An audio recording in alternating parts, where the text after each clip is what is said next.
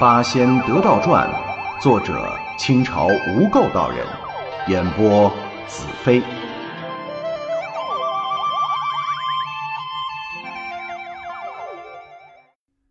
第七十三回，斗法术闷葫芦打破，生意见蚌壳精归降上。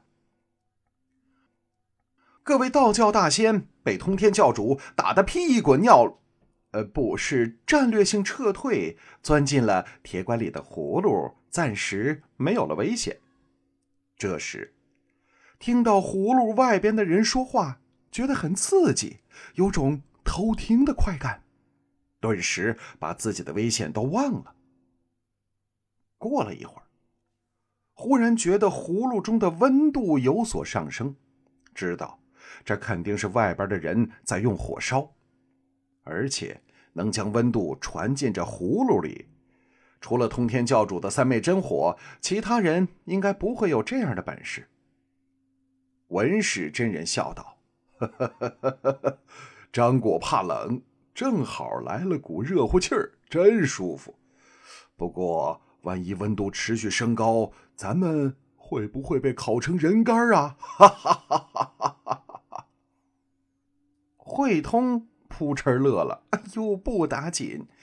弟子料通天教主的三昧真火也不过如此，这还是他老人家究竟乃一教之主，道法不同寻常，所以才让咱们觉得热。要是差一点的道行，只怕张师兄让他加热还不能如愿以偿呢。哎，对了，再听听外边的人说什么。大家都安静下来。把耳朵贴在葫芦壁上听，果然传来通天教主气哼哼的声音：“这批贼盗还真忍得住啊！像我这样三昧真火都烧不死他们，可见这般东西也有些功夫啊。”这话一说，葫芦里的各位大仙轰然狂笑，觉得自己胜利了。忽听。通天教主说：“你们快听听，这批贼盗还在里面哈哈大笑呢。”那些个妖人们说了：“这葫芦看着不厚啊，咱们在外边说话，他们都听得见。哎，咱也能听见他们的笑声。这实在奇怪呀！葫芦如此之薄，祖师的三昧真火何等厉害，怎么烧不死他们？”而且这葫芦也完好如新，一点都没有毁伤，连熏黑的痕迹都没有，还真是好宝贝啊！几句话，听得里边众仙越发忍不住笑出来。菲菲和颠颠出身山野，生性粗直，早就忍不住了，扯着嗓子大喊呐：“那妖人，你们这粗鄙的畜生！”还敢冒充神仙？我告诉你们，我们可是天上的金仙。你们祖师什么三毛火、五毛火，烧了半天，压根儿伤不了我师尊的法宝，还妄想伤我们身体？别做梦了！他们的话传到外边，倒把通天教主以下的大小妖精吓了一跳。这群妖中，有一个姓白的小妖。原本是一条蛇精，因为通体全白，所以自称白娘子。白娘子对通天教主说了：“启禀祖师，这葫芦是老子园中之物，又经他亲自锻炼，自然是烧不坏的。葫芦不坏，贼盗们怎么能死？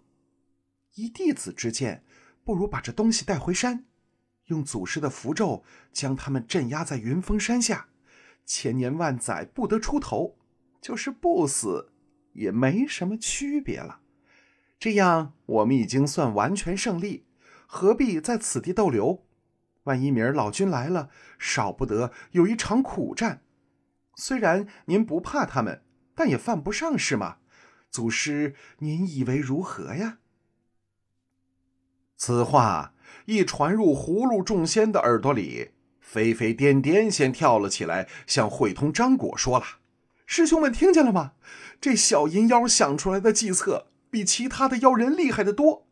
万一通天教主听了他的计策，把咱们镇压起来，这一辈子还有出头之日吗？慧通正笑他胆子小，却听铁拐李喝道：“嗯，不许胡说！我已算定祖师必来搭救我们，只在两个时辰之内。大伙儿耐着性子再等一下吧。”飞飞颠颠等听了是惊喜参半。却听外边，通天教主果然赞许白娘子的主张，聪明。他吩咐白娘子带三十名小妖去捣坏那田螺壳，驱逐罗元等人。事情一了，即来云峰山见我，不得有误。后空居士、牛魔王，你等再去海面寻风，如有那边的贼盗过来，即刻前来报告。老焦，你来断后。如果龙王夫妇追赶，可以抵挡一下，但是许败不许胜。一路向云峰山来，我要看看他们敢不敢追至本山。分派已毕，通天教主命令灵虚子、通玄子捧着葫芦准备回山。这时候，葫芦里的众仙也都听清了他的话。几位上仙已断定老君祖师必会来相救，不用多长时间，定可脱灾。我们是有爸爸的人，因此心中都非常坦然。其他道行较差的，见各位大佬们如此镇定，也就放下了畏惧之念，安心等候。本集播讲完毕。感谢收听。